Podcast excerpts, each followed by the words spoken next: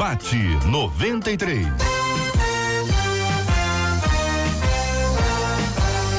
Realização 93 FM. Um oferecimento Pleno News. Notícias de verdade. Apresentação J.R. Vargas. Alô, meu irmão. Alô, minha irmã. Aqui fala J.R. Vargas. Estamos de volta, começando aqui mais uma super edição do nosso debate 93 de hoje, nessa quinta-feira, dia 12 de setembro de 2019. Vale com o debate 93 2461 E-mail debate arroba rádio 93.com.br Facebook Rádio 93 FM Site www.radio93.com.br Yeah. Vale com 93 pelo WhatsApp 96803 8319 96803 8319 Muito bom dia para você que está no Facebook. Venha para o Facebook da 93 FM. Já começamos a nossa transmissão via Facebook. É sempre um privilégio quando nós temos você aqui com a gente também e podemos ouvir você, ver você, compartilhar com você o nosso debate 93. Não é isso, Marcela Bastos? Exatamente isso, JR. Bom dia, bom dia aos nossos ouvintes. Tchauzinho pra turma do Face. Vou aproveitar e responder uma pergunta que fizeram ontem no Face, JR. Hum. Uma das ouvintes estava dizendo assim: Poxa, eu tô ouvindo pelo rádio, vendo pelo Face, mas não se encontra, eu tô confusa. Eu vou sair daqui, gente, ó. Tem um delay. Tem fim de alguns segundos, eu não sei ao certo quantos. Deve ser uns 10 segundos, eu não sei.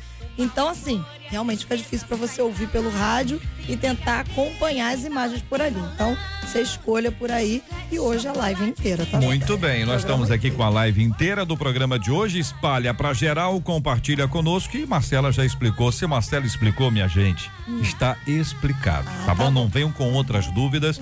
Porque não podemos ter outras dúvidas se está absolutamente esclarecido e o nosso irmão Delay está conosco. É, o irmão faz presente o irmão nós. Delay faz É. parte aqui da nossa equipe da 93 FM quando nós temos uma transmissão pelo Face. E Exatamente. ele faz parte de várias igrejas, cara, tem vários vídeos que as pessoas têm isso, programas de televisão tem muito disso. Sim, por isso que quando o pessoal fica vendo, É. ah, vamos chamar o repórter, não sei aonde, que É. demora. É que o repórter, coitado, não tava é o ouvindo. irmão Delay, o irmão Delay tá que está vendo? Ele vai, ele tá em todo lugar, ele é muito ágil. Nosso ouvinte participa conosco, né, Marcela? 968038319, você manda pra gente pelo WhatsApp o aniversário do seu pastor, da sua pastora, da sua igreja e também se for aniversário da sua cidade, manda pra gente que afinal a gente vai orar. Muito bem, Marcelo, eu queria encorajar quem está com a gente no Facebook hoje a encaminhar pra gente de onde eles nos escutam ou de onde eles estão nos assistindo, né? A turma do Facebook. Tem muita gente no Rio, tem muita gente na- no Grande Rio, no interior do Rio, em outros estados do Brasil e fora do país. Então nós estamos muito próximos uns dos outros. Você vai conhecer aqui os nossos queridos debatedores. Marcela vai apresentá-los agora. Lembrando que nós estamos em áudio e vídeo. Então aqui a gente não pode fazer só para vídeo e nem só para áudio. Nós transmitimos áudio e vídeo e isso é muito bom. Isso é maravilhoso. Vamos, conver- vamos começar com a nossa menina da mesa, que aliás é aniversariante do dia. Meus parabéns. Pastora Daniele com a gente. Também ao lado dela a gente tem o pastor Gilton. Também com a gente a gente tem o pastor Manassés e também o pastor Vander Gomes com a, A gente. pergunta nesse do timaço. povo é: a Marcela chama pelo primeiro nome porque tem intimidade ou porque não lembra o sobrenome dos Não, é debatedores? engraçadinha, porque eu nem contei isso, tá bom. Nem contou, Pastora Daniele perfeitamente. Queiroz, pastor Não. Gilton de Medeiros, Ah. pastor Manassés Loyola, pastor Vander Gomes, sem viu? olhar, De sem cabeça. olhar. Você é por isso olhando. que eu Ah, digo, não conteste. Viu? Se Ah. ela explicou, está explicado. É o que eu falo. E as pessoas dizem, JR, por que, que a Marcela pega tanto no seu pé? Eu digo, não sei. Ah, não é isso que as pessoas falam, não. As pessoas falam Muito bem, sua tá? Participação com a gente é muito importante. Vamos dar bom dia, Marcela, pro nosso Vambora. povo. Dupla Vamos. honra pra Janaína. Janaína, bom dia. Diego Costa, Diego Costa, Indy, Indy, Mary, Mary, Virgínia, Dilma, Dilma, Esther, Esther, Maria, Maria, Alda, Alda, Daniele Queiroz, Daniele tá lá, está aqui, Gleide, Gleide. Josivando, Josivando, Paula, Paula, Valquíria, Valquíria, Sandra, Sandra, Ilazir, Ilazir, Tatiane, Tatiane, Maricélia, Maricélia, Jéssica, Elsa, Alba, Antônia, Alba, Antônia, Elidiane, Elidiane, Rafael, Rafael, Cíntia, Cíntia, Tereza Tereza. e muito Todo mais. Muito obrigado pelo seu carinho, pela sua audiência aqui na 93 FM. Estamos juntos no Debate 93. Tema 01 do programa de hoje, minha gente. Vamos a este tema. A Bíblia fala em Malaquias 3:10 sobre fazer prova de Deus. Mas de que maneira se coloca Deus à prova? Existem situações específicas em que se pode provar a Deus? É através de propósitos e pactos? Essa é a primeira pergunta que chega. Pastor Vander Gomes, seja bem-vindo. Bom dia. Aqui é o nosso debate 93 de hoje, pastor. Bom dia, JR. Bom dia aos nossos ouvintes, os debatedores, os colegas aqui da mesa. Que tema maravilhoso. Nosso Deus é tão grande, mas ele tem tanta misericórdia e permite que a gente até faça a prova da sua realidade. Muito bem, eu quero continuar ouvindo a opinião agora da querida aniversariante do dia, a pastora Daniele Queiroz. Bom dia, JR. Bom dia, pastores. Bom dia, ouvintes queridos. Eu acredito que no contexto dessa palavra de Malaquias 3:10, há toda uma história que envolve ali o ciclo de desobediência do povo, a forma como o Senhor vai dialogar com eles, tentando trazer a eles uma consciência e mostrando a eles que seria possível, seria capaz que eles vissem sim a manifestação da glória de Deus, o, o lado da aliança de Deus sendo firmado pelo caráter que Deus tem e eles fariam prova no sentido de experimentar isso. Então eu acredito que hoje também se aplica isso para nós, o sentido de experimentar, louvarmos a Deus, adorarmos a Deus pelo que Ele é e termos a certeza de que nós vamos experimentar da Sua bondade pelo que Ele é. Pastor Manassés Loyola, queremos ouvi-lo também sobre esse assunto. Bom dia, JR. Bom dia, ouvintes. Bom dia, amigos, pastores, debatedores. É, fica claro nesse texto, né, se a gente voltar um versículo atrás, o versículo 9, que Deus ele está. É, o intuito de Deus aqui é abençoar o povo, né, cuidar do povo dele. E isso não está sendo possível exatamente por conta da desobediência e da incredulidade do povo concernente às ordens de Deus. Né? E aí Deus, no versículo 10, chama o povo à atenção. A gente pode dizer que foi aquele chamado puxão de orelha para que o povo voltasse né, ao cumprimento da lei concernente aos dízimos, porque é somente através disso que o povo seria abençoado. A graça de Deus, a misericórdia, se manifestaria através da fidelidade do povo concernente aos dízimos entregues. Né? É, é, é, é, fazer prova de Deus é uma coisa assim muito interessante, porque em toda a Bíblia a gente vê Deus provando os homens. Deus provando os homens, né? E agora Deus se coloca à prova. Parece que é, Deus quer que o, o, povo, que o homem experimentasse de uma maneira muito clara e, e, e precisa essa sua graça, esse seu poder de cuidar da nossa vida através da nossa fidelidade. Para mim, isso é uma constatação que o homem teria dessa grande misericórdia, desse grande favor de Deus concernente às provisões para a sua vida. Pastor Gilton de Medeiros, igualmente bem-vindo. Sua opinião sobre o assunto, pastor. Bom dia, JR. Bom dia, amigos da mesa. Bom dia, ouvintes da 93. É sempre um prazer e uma alegria estarmos aqui participando de mais um debate. O que nós estamos ouvindo aqui dos debatedores e que eu acrescento é que nós temos é, uma figura também de retórica, é uma forma de Deus dizer que Deus não se coloca literalmente à prova, né? Então é Deus dizendo: olha, vocês vão mostrar através de uma aposta, através de uma é, é, atitude de obediência, que as consequências virão. É preciso ter essa capacidade, essa coragem de arriscar. Quando você se arrisca, quer dizer, você se prova ter, confiando naquilo que Deus prometeu. Então, quem está, na verdade, à prova é você mesmo e não Deus. Muito bem, eu quero continuar ouvindo os nossos debatedores, porque ao longo do tempo, este texto vem sendo utilizado e, de alguma forma, nós podemos ter interpretações diferentes a respeito dele. Por exemplo, quando se fala aqui especificamente sobre prova, né? É provar a Deus ou provar a fidelidade de Deus? É provar aquilo que Deus nos ensina ou é colocar Deus à prova? Quem está à prova? É Deus ou a nossa fidelidade a Deus? Explicar isso, pontuar isso, esclarecer isso, me parece, queridos ilustres debatedores, muito importante. Eu abro aqui o microfone Pastor Wander, pastora Daniele, pastor Manassés, pastor Gilton, fiquem à vontade. A princípio, Jota, eu, eu, eu entendo nessa palavra é que, primeiramente, não é qualquer pessoa que tem essa, essa condição né, moral de provar Deus. Eu acho que Deus se coloca à prova especificamente é, é, isso é em relação ao homem que lhe é obediente. Então o senhor está dizendo a, que quem está quem tá sendo provado é Deus. Assim, a palavra de Deus e as promessas de Deus em si, não. Sim. Eu acho que as palavras de dele, os mandamentos de Deus, tudo aquilo né, que Deus alinhou concernente à vida do homem, para o seu bem-estar, para o seu crescimento, para o seu progresso, está alinhado ao cumprimento daquilo que Deus determinou, a, a observação à palavra. Sim, então então é a palavra de Deus os, os estatutos de Deus à prova para a vida desse homem que está sendo provado por ele. Então, na sua opinião, pastor, é, o, Deus não está sendo, Deus não está sendo provado, o que está sendo provado é o, a promessa de Deus. A, isso, os, os, mandamentos, as palavras, os estatutos de Deus em, em relação a esse homem. Pastor Vander, provado é. está sendo o, a promessa de Deus, o, os fundamentos, como disse o pastor, ou na sua opinião está sendo provado Deus, ou também, ou está sendo provado o homem? JR, eu vejo que a prova aqui é do homem, a prova sendo feita a fidelidade que esse homem tem a Deus e vendo aquilo que Deus o prometeu. Mas é claro que, se isso é verdade, nós também temos que entender que Deus se permite a isso. Deus é tão maravilhoso, majestoso, grande, Deus não precisava ter feito isso com o homem. Deus é Deus, ele é soberano, ele é Senhor. Mas ele dá ao homem a oportunidade, como se ele estivesse dizendo o seguinte: é, vocês vão ver que é verdade o que eu estou dizendo. Vocês verão que a minha palavra é fiel, que a minha palavra é verdadeira.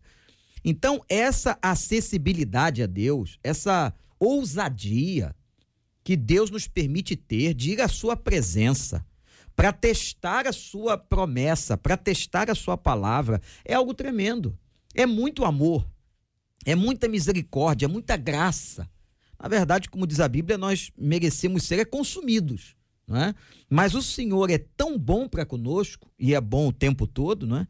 Que ele nos permite ter esse acesso, dizendo para a gente: olha, podem testar, testem que vocês verão a minha fidelidade, vocês verão um cumprimento da minha palavra. Eu vejo nesse texto, JR, um amor muito grande, uma misericórdia muito grande de Deus para conosco. Tudo bem. Pastor Gilto, o provado quem é? É a promessa. Vou botar só, tá, tá bom, pastor Manassés? Claro, Vou escolher só uma claro, palavra para ficar mais fácil. Tá, o que está em prova aqui é a promessa, é Deus ou é o homem? Então, ou os três, os dois, o um. Então, ou nenhum dos três. Então, JR, deixa eu dizer uma coisa. Quando você prova a alguém, há a possibilidade dessa pessoa ser reprovada. Se eu estou colocando Deus à prova, literalmente, eu teria que admitir, por uma questão de lógica, que Deus poderia ser reprovado nessa prova. E a gente sabe que não é o que acontece. Então, o que eu estou entendendo, novamente, a gente precisa compreender a linguagem. O que Deus está permitindo, o pastor Wander falou com muita clareza, é, é, que nós testemos a nossa própria fé. Porque se Deus é Deus e Ele sabe que suas promessas serão cumpridas e não há nada que possa impedir o cumprimento de suas promessas. Ele não se colocou é, formalmente à prova. Ele permitiu que eu, que ainda estou em dúvida, que ainda tenho dificuldades, ele permitiu que eu me testasse se eu creio ou não, porque ele sabe que ele vai cumprir o que ele prometeu. Uhum. Então, eu, eu, acho que a gente precisa ter essa, essa percepção, porque se eu admito que Deus se coloca à prova, eu, eu admito que ele pode ser reprovado também. Tudo bem. Vamos ouvir a nossa menina e aniversariante de hoje. Eu acredito que a fala do próprio Deus aponta para a gente essa resposta. Fazei prova de mim se eu não vos abrir. Então, Deus ele tem ali uma, um diálogo com o povo porque eles estavam sendo infiéis. Havia um ciclo de desobediência. Então, Deus diz assim: ó, tragam os dízimos E aí, vocês vão poder fazer prova de mim se eu não abrir. Ele já sabe que ele vai abrir porque ele sabe que o caráter dele é cumprir o que ele prometeu. Ele está prometendo essa recompensa, é uma recompensa, em troca dessa ação. Logo, a prova é em partes do caráter de Deus, porque ele não vai se deixar reprovar e ele sabe disso na sua sabedoria, na, na plenitude do seu ser, ele não vai se deixar reprovar, ou seja, sou fiel, esse é o meu caráter, então eu vou cumprir. Se vocês fizerem a parte de vocês, eu me garanto. É como se Deus dissesse isso. E há uma prova da promessa no sentido de experimentem Experimentem essa relação e vocês vão ver que também, quando eu empenho uma promessa, eu faço ela se valer, eu faço ela se cumprir. Tudo bem. Então, eh, a minha conclusão aqui, e não quero eh, tomar a palavra de ninguém, mas eu quero só juntar as palavras e entendê-los de forma clara. Deus não está sendo provado. Estão de acordo? Sim ou não? Eu É, é acredito rádio. que ele não É está rádio. Tem sendo- sim ou não, hein? Sim, Hein? sim, sim. Eu Ah. acredito que ele não está sendo desafiado, ele não, ele não está se colocando em nível de ser desafiado. Eu estou partindo da lógica do pastor Gilton. Uhum. Se Deus está sendo provado, ele pode ser reprovado. A lógica dele. Na lógica dele, Na então, lógica eu acredito dele. que não, não está sendo Eu, provado. eu- eu penso, Jota, que é, Deus está convidando o povo. É um, Para mim, isso é um convite. Fazei, provai, né? Deus está convidando um povo desobediente a escolher o cumprimento da sua palavra né, como o melhor caminho para a aquisição das suas bênçãos. Porque Deus não barganha senhor- com A ninguém. fala do senhor me deu a seguinte impressão. Então, veja se o senhor enxerga aqui o que eu estou enxergando na fala do senhor, tá? O senhor, fala, o senhor falou assim: fazei, fa- fazei prova. Aham. Aí eu estou vendo uma panela, que eu fiz aqui um bife, Isso. ficou muito bom. Prova, dá uma prova. Eu vou cortar e você vai experimentar. Experimenta. Então, não é aprovar no sentido de reprovar. Aham. É provar no sentido de experimentar. experimentar. É isso? Exatamente. Deus está convidando. Se você olhar o versículo 9, o versículo que antecede isso aqui, Deus está dizendo: com maldição estão sendo amaldiçoados, porque a mim me roubais. Então, esse povo está experimentando né, uma, uma severidade né, de Deus por meio da prática que eles estão fazendo, o roubo. Eles não estão entregando a parte que pertence a Deus pela lei mosaica. Né? Então, não, não estão vivendo a plenitude da bênção de Deus por conta do roubo. Aí no versículo 10, Deus, Deus vai falar: Fazei prova de mim, traga o dízimo e me prove. Para que vocês vejam se vocês não vão receber aquilo que a palavra diz. Até porque Isaías vai dizer assim no capítulo 55: Assim é toda palavra que sai da boca de Deus, não voltará para ele vazia, mas cumprirá tudo aquilo que para qual foi enviado. Então Deus, ele pela sua palavra garante que o povo vai ser provido, que o povo vai ser sustentado pela palavra dele. Não é apenas o fato de entregar o dízimo, é a garantia da palavra. Eu me garanto, a palavra que sai da minha boca eu vou cumprir. Não é porque entregou a décima parte, é porque a palavra dele tem mais peso do que o próprio dízimo entregue. É o cumprimento da palavra. Eu queria ver se há algum acordo em relação a esse assunto, se há con- consenso entre nós. A nova versão internacional mantém o provai-me, Provai. Traz também essa, essa Sim, linguagem, sim, né? Pra- pra- eu queria ver se a gente está de acordo aqui, porque isso é um, é um, é um, é um- às vezes até uma mudança de perspectiva de um tema que a maioria está aí há muitos anos dizendo não, fazei prova, é faz é prova, é prova, não é é prova não no sentido de experimentar, mas até alguns usam no sentido de reprovar. Então, assim, quero saber se há acordo entre nós, ouvindo o pastor Wanda e o pastor Gilton. Então, eu só queria acrescentar que há muita gente decepcionada com a igreja e até fora da igreja, porque foi induzida a pensar que as coisas funcionavam dessa maneira. Eles contribuíam fazendo prova com Deus e Deus ficava no outro lado obrigado a retribuir.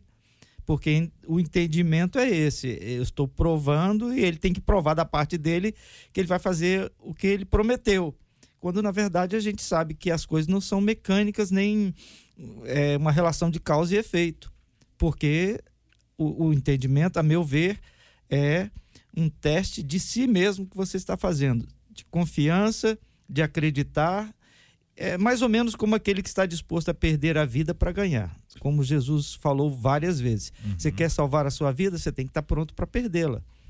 Porque aquele que quer garantir, que quer salvar a si mesmo, esse vai perder a sua vida. Então, eu acho que está dentro dessa esfera, dentro dessa lógica de é, dar o passo mesmo sem saber o que vai acontecer depois. É, arriscar mesmo sem saber que o que vem depois mas crendo que Deus é fiel, então eu dou o passo, eu vou, eu sigo, mesmo que signifique a, de imediato, de repente, um prejuízo, de imediato ficar sozinho, mas eu creio que Deus vai ser fiel, então eu continuo, eu persisto, eu persevero. O sentido da barganha, a meu ver, é condenável. O sentido da barganha não está no texto. A ideia de que eu tenho que ter, como o pastor Gilton disse, um movimento de fé. Experimenta e você vai ver como eu sou fiel. Faça, obedeça e você verá a minha fidelidade. É nesse sentido que eu vejo o texto. Uhum. Agora, é usado, e o Gilton colocou bem, e muito usado, a questão de barganha com esse texto. Numa, no sentido que Deus tem a obrigação de fazer isso, ou qualquer pessoa é, que der qualquer tipo de coisa, Deus tem que enriquecê-la, Deus tem que promovê-la. Não é isso que está ali. Porque a primeira coisa que Deus prova, segundo Paulo ensinou sobre oferta, é o coração da pessoa. Com que coração eu estou dando? Qual é o meu nível de fidelidade a Deus? O que Deus está dizendo é no outro sentido. Se você é um homem de fé, se você é fiel, você está dando não para receber, mas está dando por obediência, você verá que há promessas embutidas nesta realidade. Agora, é um ato de confiança, é um ato de fé. Quando uma pessoa hoje pega um dinheiro, numa situação dessa que nós estamos vivendo, e entrega a Deus, dizimando, ofertando, é em ato de fé. E tem que ser em ato de fé. Agora, se ela faz em ato de barganha, numa, a meu ver, numa deformação do texto, isso é reprovável. Não é isso que o texto nos ensina e Deus não se deixa barganhar.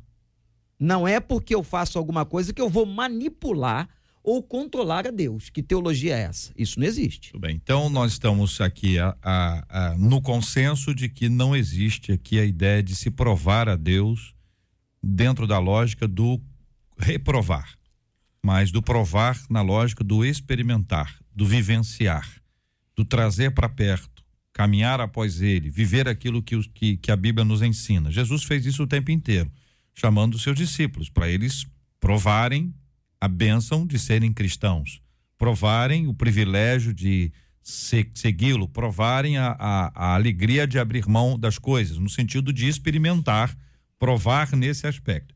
É isso, companheiros? Sim. Eu creio Sim, que, sim, creio que Todos estão de acordo? Concordo. Sim. Então, minha querida irmã Consolação, chegamos próximo à sua casa. A irmã Consolação mora do lado da irmã Consenso. Elas são vizinhas, inclusive do irmão Delei, que também está conosco aí, para quem está nos um acompanhando. aqui? Claro. É, eu, eu acho o seguinte: o homem, audacioso e pecador como ele é, ele pode reprovar a Deus. O homem. Sim. Ele pode ter uma imagem de Deus deformada. Ele pode ter uma experiência deformada que é dele. Agora, aquele que reprova Deus é tolo. Aquele que vai ousar reprovar ou dizer, não, que. Porque muitas pessoas Deus fazem errou. isso. Deus errou. Deus errou. Deus errou. Né? E Deus não devia ter feito nesse isso. sentido, como o salmista diz, o Deus não existe.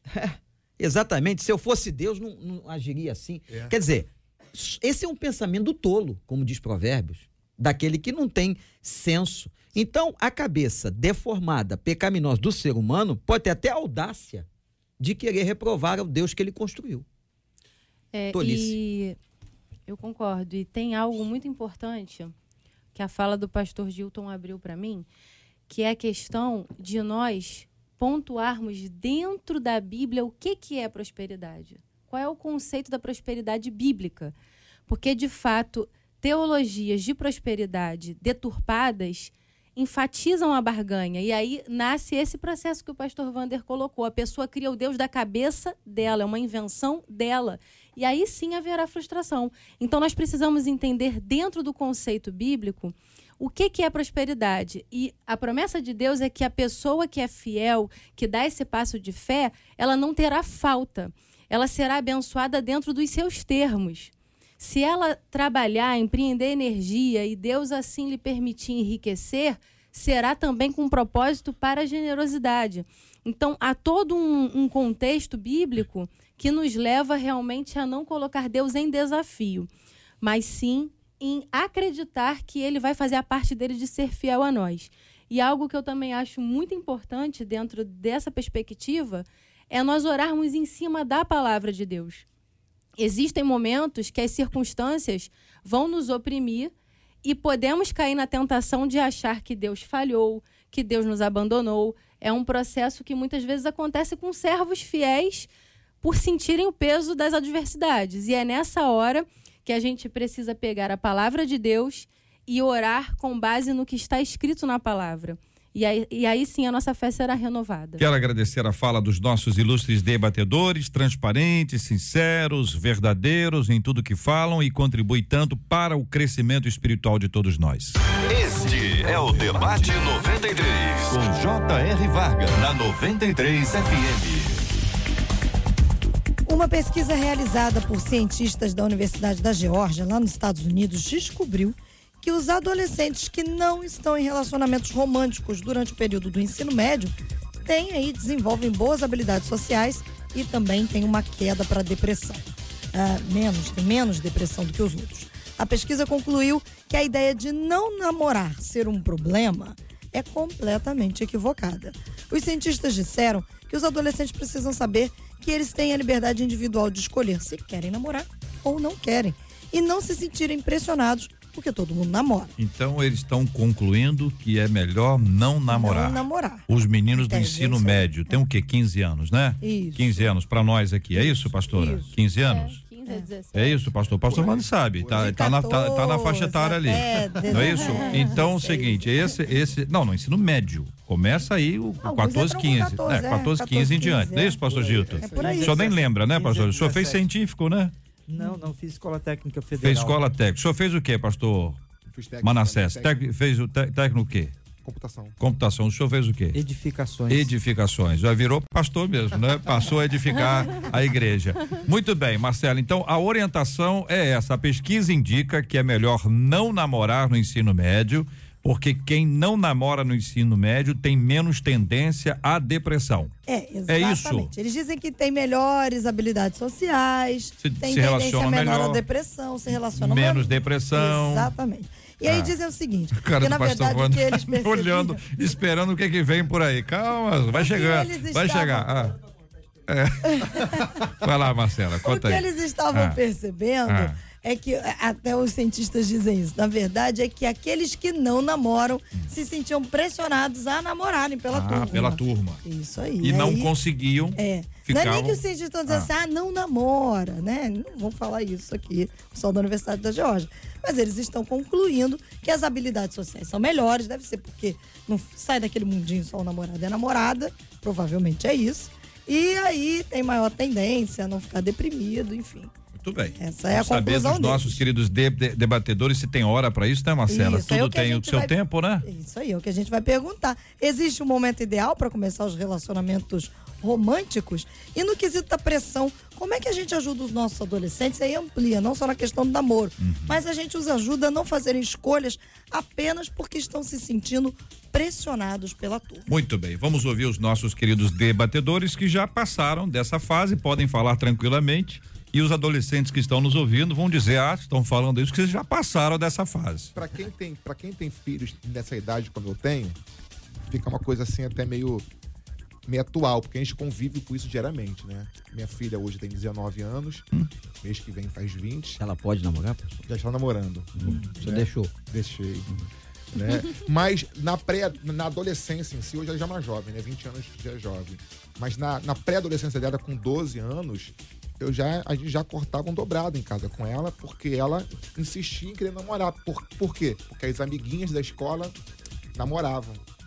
É, a Karen, teve uma vez, a minha filha, né? Ela chegou em casa Pensa chorando. bem, pastor, tá contando. Não, não, deixa eu contar. ué, Eu vou, Tá no, tá no Face aí, Tá no Face, tá na deixa- rádio. então o que Ó, acontece? Spotify. Não, não, beleza. Então o que acontece? Não, Ah. só para explicar, evidenciar, dar evidências concretas que a pressão existe. Uhum. Existe essa pressão externa, né?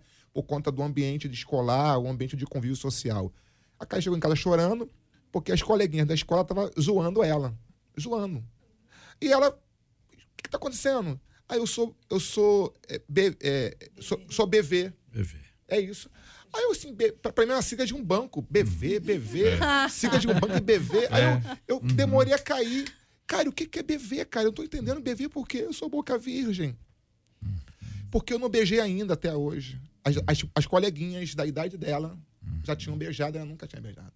Né? Então a gente teve que sentar, conversar, dialogar com ela para explicar que tudo tem um tempo, tem um momento, tem uma hora.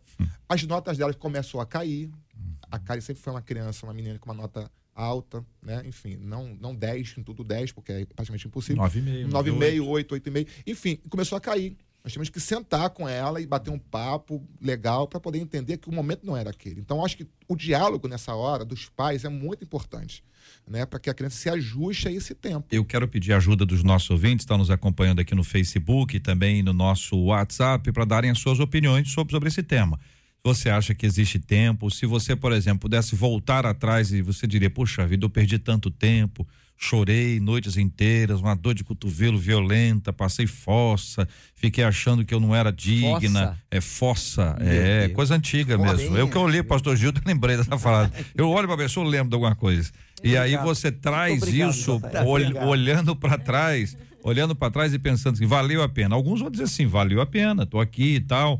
E até alguns adolescentes jovens estão nos acompanhando agora, podem também opinar, tanto pelo Facebook da 93 FM, onde estamos transmitindo ao vivo, quanto pelo nosso WhatsApp, que é o 968038319. Então, eu acredito o seguinte. Eu acredito que existe o tempo. O tempo ele é em partes relativo e existem as regras para quando chega o tempo. É, eu, por exemplo, tive meu primeiro namorado com 14 anos. Meu Deus. Ele foi em casa pedir a mão pro meu pai e pra minha mãe. A mão? É, foi. Em foi pedir a mão casamento ou em namoro? Ah. Não, em Em namoro, namoro. é, em Jesus, namoro. amor. Não, casamento não, em namoro. Mas aí é que tá. Hum. A minha mãe, desde os meus 11 para 12 anos, ela comprou vários livros de conselheiros cristãos e ela me colocava para ler, né? Adolescência feliz, seja um jovem vitorioso, e por aí vai. Então, a minha mentalidade já era assim. Se eu começar a namorar, eu tenho que namorar com a ideia de me guardar para o casamento e de chegar ao casamento com essa pessoa. Ele tem que ser um candidato para isso. Então, os adolescentes do nosso tempo, infelizmente, talvez um em centenas, vão ter essa mentalidade. Hoje a mentalidade está muito efêmera, está muito relativizada. Então eles ficam, né? É, ninguém é de ninguém. É muito triste, mas infelizmente é um comportamento real hoje, sociologicamente falando. Então, para o pai e para a mãe cristãos, para os pastores líderes cristãos, o desafio ficou muito maior hoje. Porque para essa geração entender assim, olha, você até pode começar a namorar com 15 anos, mas você tem que ter um, um namoro santo, um namoro em casa e tem que tomar vários cuidados. Vocês não vão sair sozinhos, a não ser que tenha alguém e tal, e todos aqueles conselhos que a gente sabe. E tem mais: vocês têm que conversar com a mentalidade de se preparar para o casamento. Eu acredito que um adolescente de hoje ele vai rir da gente, a, ao menos, a menos que ele tenha sido construído dentro de uma cultura realmente bíblica cristã desde cedo. Então, por essa razão, eu penso que o desafio ficou muito maior e que talvez seja mais prudente mesmo é, deixar para ser mais tardio esse processo do namoro. Nós temos testemunhos né, de pastores famosos no nosso meio que começaram a namorar adolescentes e são casados até hoje. São lindas histórias de amor, né? Olha, ouvinte dizendo, eu acho que não só perdi tempo, como afetou a minha vida afetiva. Hoje, enquanto adulta, ah, eu não aconselho a minha filha a namorar cedo, inclusive combinamos que ela só começará a namorar no início da faculdade.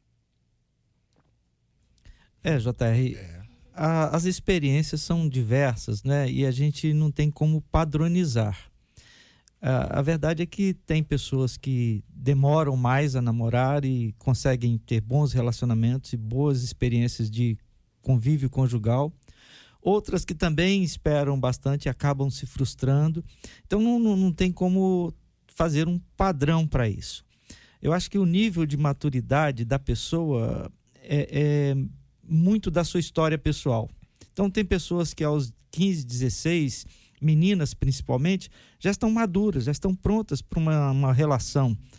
Outros rapazes que aos 25 não estão prontos para nada. Então, é, não dá para estabelecer assim uma faixa etária. É a maturidade que deve prevalecer. Hum. E os pais e conselheiros devem estar atentos para isso.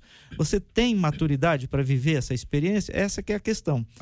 Tendo essa percepção, acho que aí é, é a orientação. Olha, ouvinte dizendo: um. minha filha começou aos 17, casou-se aos 20 com o primeiro namorado.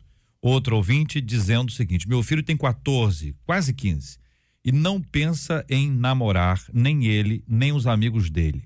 São felizes vivendo do jeito deles, eles são focados nos estudos e gostam muito de jogos no computador e no videogame. Eu acho muito bom isso, porque eu comecei a namorar com 14 e quando eu terminei o namoro, eu sofri muito e atrapalhou os meus estudos. Conta aqui uma de nossas ouvintes, trazendo apenas uma das consequências de um fim de um relacionamento num processo em que a pessoa está tá imatura. Mas vocês acham que se perguntar a uma pessoa, dizer, você, você se acha maduro para namorar, você acha que alguém vai dizer que não? Eu, é, todo mundo é, é maduro todo na sua cabeça. Todo mundo é maduro na sua cabeça. Agora, né? tem duas coisas hum. nesse, nessa questão, JR, importantes. Primeiro, é a estrutura da pessoa, a, a, a formação dela, a forma dela ver a vida. E nós não podemos esquecer que, para mim, o fator primordial é a cultura. Que cultura que nós estamos inseridos? Como é que os nossos jovens estão se relacionando? A experiência que o pastor contou aqui, da, da, da sua filha, que teve até um prejuízo escolar, o prejuízo escolar não foi porque ela não tinha beijado, foi por causa do bullying. Da pressão. A pressão. o problema foi o bullying. Então, nós vivemos numa, numa sociedade, vivemos num meio em que é muito diferente de 20 anos atrás, Gilton. Uhum. Na nossa época, quando nós Sim. realizávamos congresso de juventude, de adolescente, a mentalidade é absolutamente diferente. O fator cultural, para mim, é preponderante. Hoje, JR se diz que, em pesquisa científica, a média de casamento hoje na cultura ocidental é de 30 anos. A pessoa se casa com 30 anos em média. Então, mudou muito. Mudou muito, mesmo sendo dentro de, uma, de um lar cristão.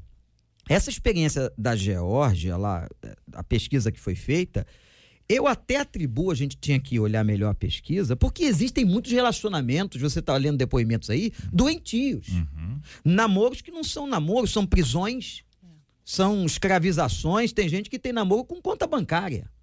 É? Que gente que tem relacionamento e, e, tem outro tipo de envolvimento. Então, quando termina o namoro, não termina o namoro, é um divórcio. É. é. a coisa é muito complexa. Tem muita, tem muita coisa de adoecimento, de patologia talvez essa pesquisa tenha sido feita numa linha, numa vertente dessa e tem que ser analisado. Agora, a realidade cultural hoje é muito diferente da sua papai e mamãe de 20 anos atrás. Nossos adolescentes precisam focar nos estudos e em seus sonhos. Namoro? Depois. Falo por experiência. Hoje, aos 44, estou fazendo faculdade. Conta aqui uma de nossas queridas ouvintes. É que eu quero agradecer pelo carinho da sua audiência. Mais gente opinando aqui sobre esse assunto. Olha só, JR, a pior fase do meu filho foi no primeiro ano do ensino médio. As meninas ficavam em cima dele, hum. era um horror. E mãe, a mãe vaidosa. É, é. Eu afirmo por experiência que as meninas estão piores que os meninos. Olha, e a pesquisa aqui no estúdio comprova isso, é isso mesmo? Vocês estão acompanhando isso? As meninas, é isso mesmo, pastor? As meninas estão piores? Infelizmente. Em que é? sentido, JR? É, em que sentido? É a pergunta número dois. Ah, microfone, é microfone, microfone. Estão avançando. É, a gente que é líder de adolescentes, uhum. trabalha com eles, a gente sabe disso. As meninas estão cada vez mais ousadas. Meu elas perguntam o que antes as meninas esperavam ser conquistadas, Meu elas hoje vão em busca da caça. Exatamente assim que elas chamam. Caça? É, e ó, e um adendo. Ah. Isso acontece dentro das nossas igrejas, tá, Não. tá, gente? E Não. essa coisa de relacionamentos doentios já vi muito acontecer dentro da igreja em que se diz assim: olha, tia, eu não vou para tal evento porque a fulana, minha namorada, não vai. São vários, mas vários, vários, vários, vários. Sem problema nenhum de falar aqui. E que por várias vezes eu sempre disse: olha, tomem cuidado. Dentro da igreja e fora, tá complicado o negócio. Eu comecei a namorar com 20 anos, casei aos 28 e me arrependo de ter casado, conta uma de nossas Gente. queridas ouvintes. Minha filha começou a namorar com 18 e casou com 27. Ela é feliz, graças a Deus, conta aqui o ouvinte. Outro ouvinte, eu vejo que o tempo, gente, é muito importante, sabe? Esse tempo da espera em Deus, vai dar tudo certo. Infelizmente, aqueles que não esperam o tempo de Deus em sua vida vivem dias difíceis no seu relacionamento, conta aqui um ouvinte. Tá difícil mesmo, diz outro, pois os jovens e pré-adolescentes não têm poucos exemplos, pois até no meio dos idosos ninguém é de ninguém. Que isso, gente?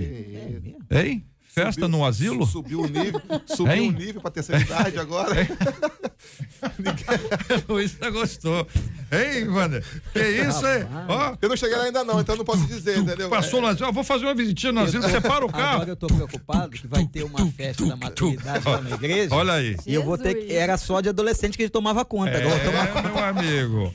Que que é isso? Por não ouvir a minha mãe na adolescência, eu me relacionei com um rapaz que me usou e jogou fora. Morei com o rapaz um tempo, depois fui descobrir que ele era casado, tinha dois filhos, chorei amargamente por não ter ouvido a minha a minha irmã, meu pai, eu só tinha 15 anos. Meu Deus do céu. Outro ouvinte, minha filha tem 16, estou passando por tudo que o pastor acabou de relatar. Minha filha quer namorar. Eu não deixei, não as notas dela vêm caindo cada vez mais. E o pastor Van disse: a nota não está caindo, não é porque não beija. Entendeu? A nota está caindo, provavelmente por causa do bullying, e porque é alguma coisa emocional no foco dela, ou até às vezes para boicotar a mãe, boicotar os pais. Quer dizer, a maneira de dizer, ah, não deixa não, então, tum, toma aqui. Ou então a estima foi lá pro chão, né? Também pode dela. ser, tem um monte Eu de ia coisa falar aqui. isso aí. Sou professor e vejo cada absurdo, JR. Alunos com 12, 13 anos namorando. Geralmente no ano seguinte tem. é, deve ser festinha de chá de bebê. Acho que 16, 17 anos tá bom, diz aqui.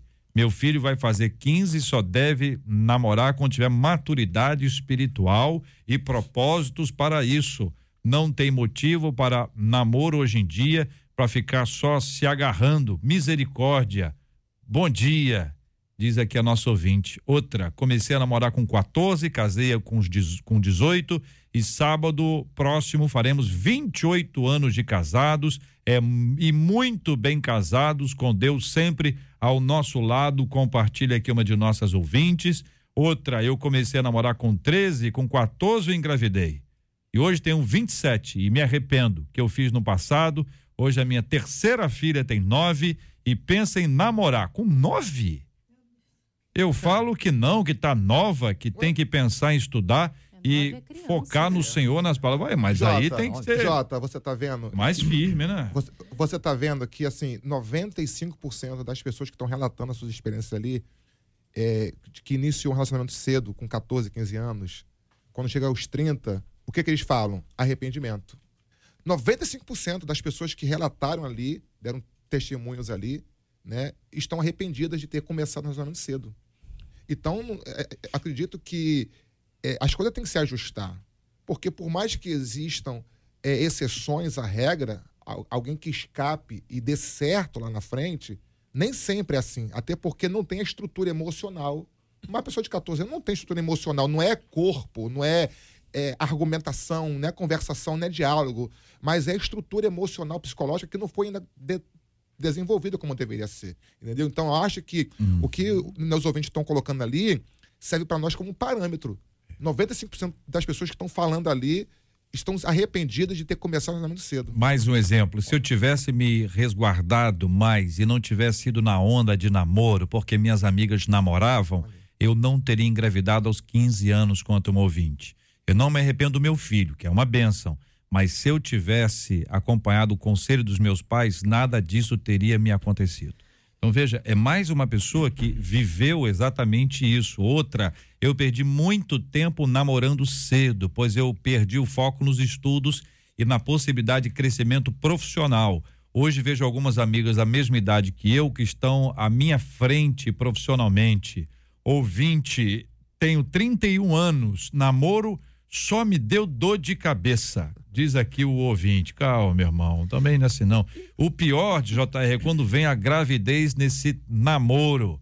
Diz aqui um ouvinte. Estou chocado em ouvir que crianças de 14 anos têm maturidade para namorar. Essa época é para estudar. Outro ouvinte, eu não conheci meu pai biológico, comecei a namorar aos 17, aos 25 casei com este meu primeiro namorado virgem, estamos para completar 14 anos de casados, quis fazer o oposto da história da minha mãe. E são muitas outras histórias aqui que chegam. JR, deixa, deixa eu colocar um negocinho aqui. é, E as igrejas? Elas não fazem uma pressão para as pessoas namorarem, noivarem, com medo dos problemas da sexualidade? Então a gente está tendo aqui um monte de depoimento que vai é, de encontro, literalmente, com aquilo que é a prática das igrejas.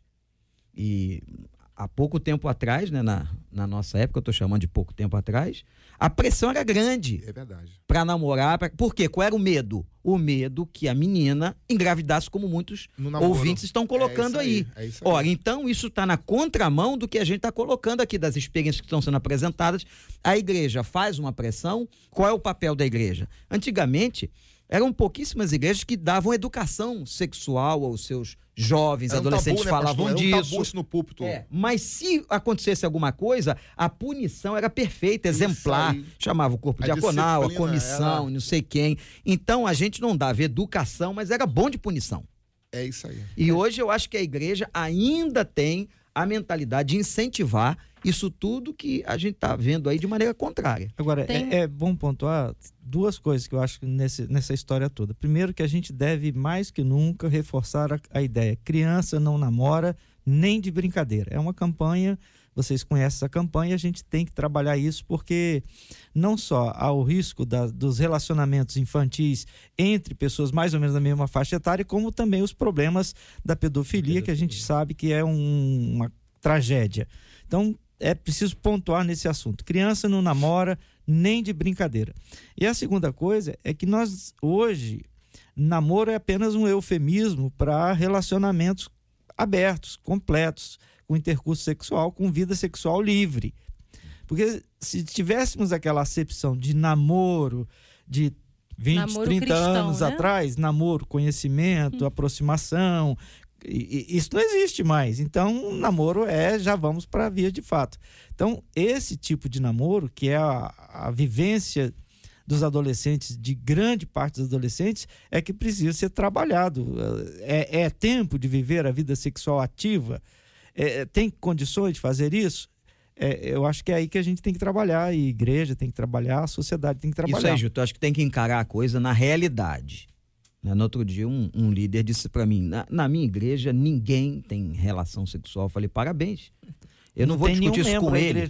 não É, tem nenhum ele estava falando de juventude, Não né? tem ninguém na igreja. Tô falando de juventude. É, para, agora, não vou, a gente não pode discutir isso, mas nós temos que ter essa consciência de tratar o assunto de maneira transparente, porque eles não são bobos, eles são inteligentes. Uhum. São muito mais é, espertos e ligados do que nós éramos na- naquela época. Né? Então, eu acho que tem que haver honestidade, tem que ser uma coisa madura, tem que se mostrar realmente quais são os prós e os contras de cada situação. Uma coisa que, por exemplo, a gente não vê mais hoje, eu pelo menos pouco ouço, questão de noivado. Alguém fica noivo hoje? Fica. Como é que é? É. Mas é raro, É é, raro, é. muito mais raro do É. que no passado o noivado era um rito de passagem. Sim. Fundamental. o cara ficava noivo porque em um ano, em até um ano, ele casaria, né? E ele tinha um pouco mais de intimidade na casa da, da, da, Da menina ou vice-versa.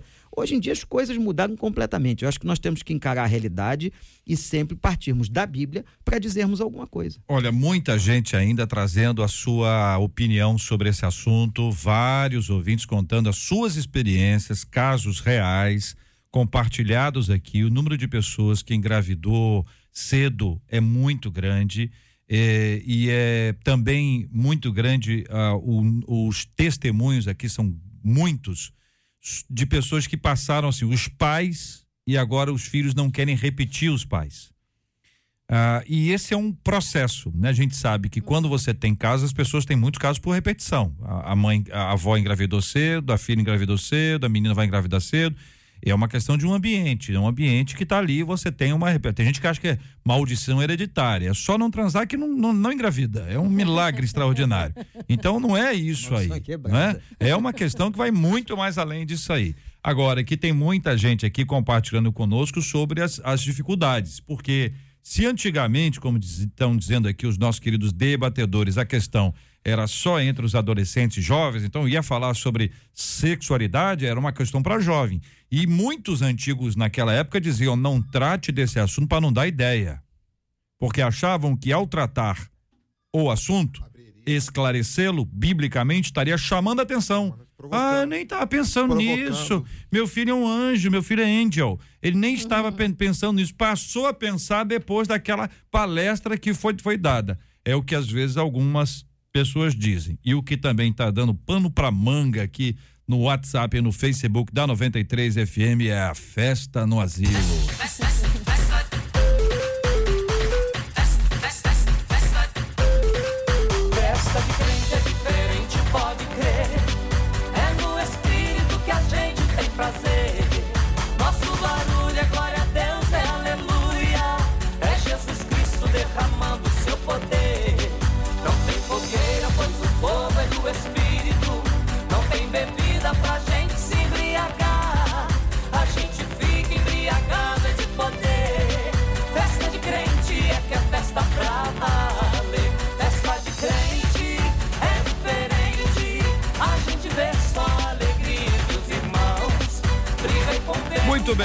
gente, nós estamos aqui na 93 FM acolhendo com carinho os nossos queridos ilustres debatedores, pelos quais nós damos graças a Deus e agradecemos a presença deles aqui conosco no programa de hoje. Pastor Vander Gomes leva um abraço para a primeira Igreja Batista do Recreio.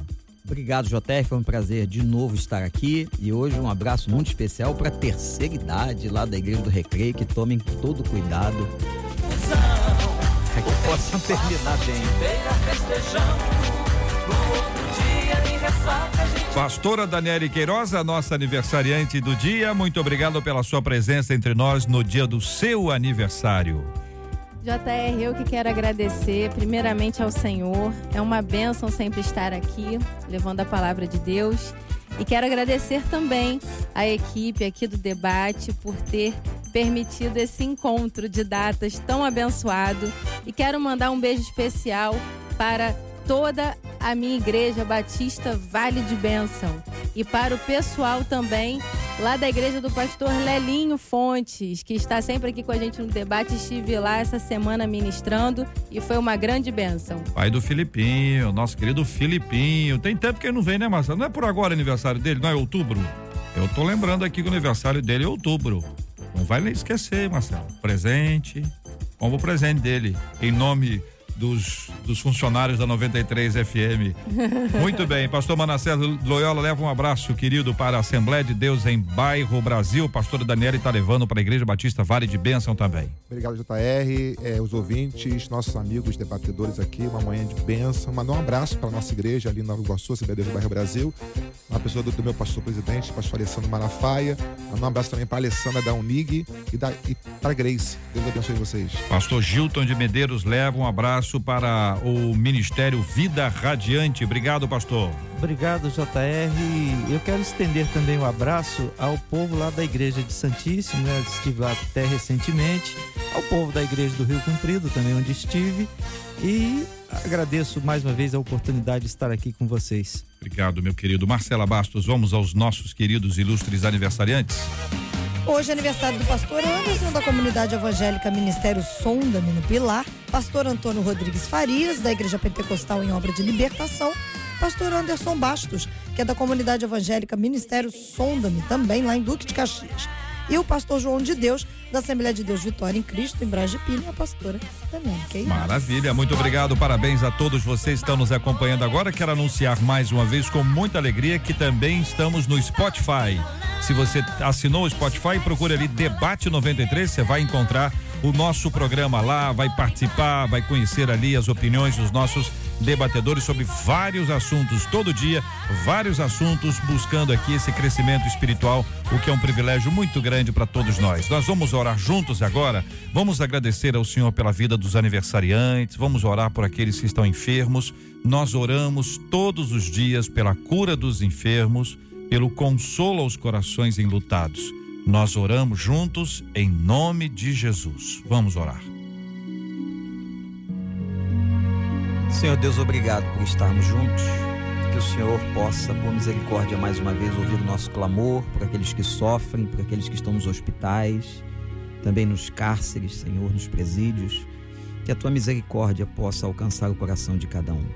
Obrigado pela oportunidade desta rádio, pela oportunidade de edificação, de bênção. Que o Senhor continue abençoando esta casa, Senhor, e abençoando a casa de cada pessoa que recebe esta mensagem. Nós te agradecemos este dia e pedimos a tua proteção em nome de Jesus. Amém.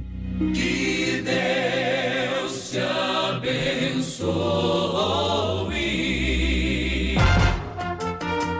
Você acabou de ouvir Debate 93.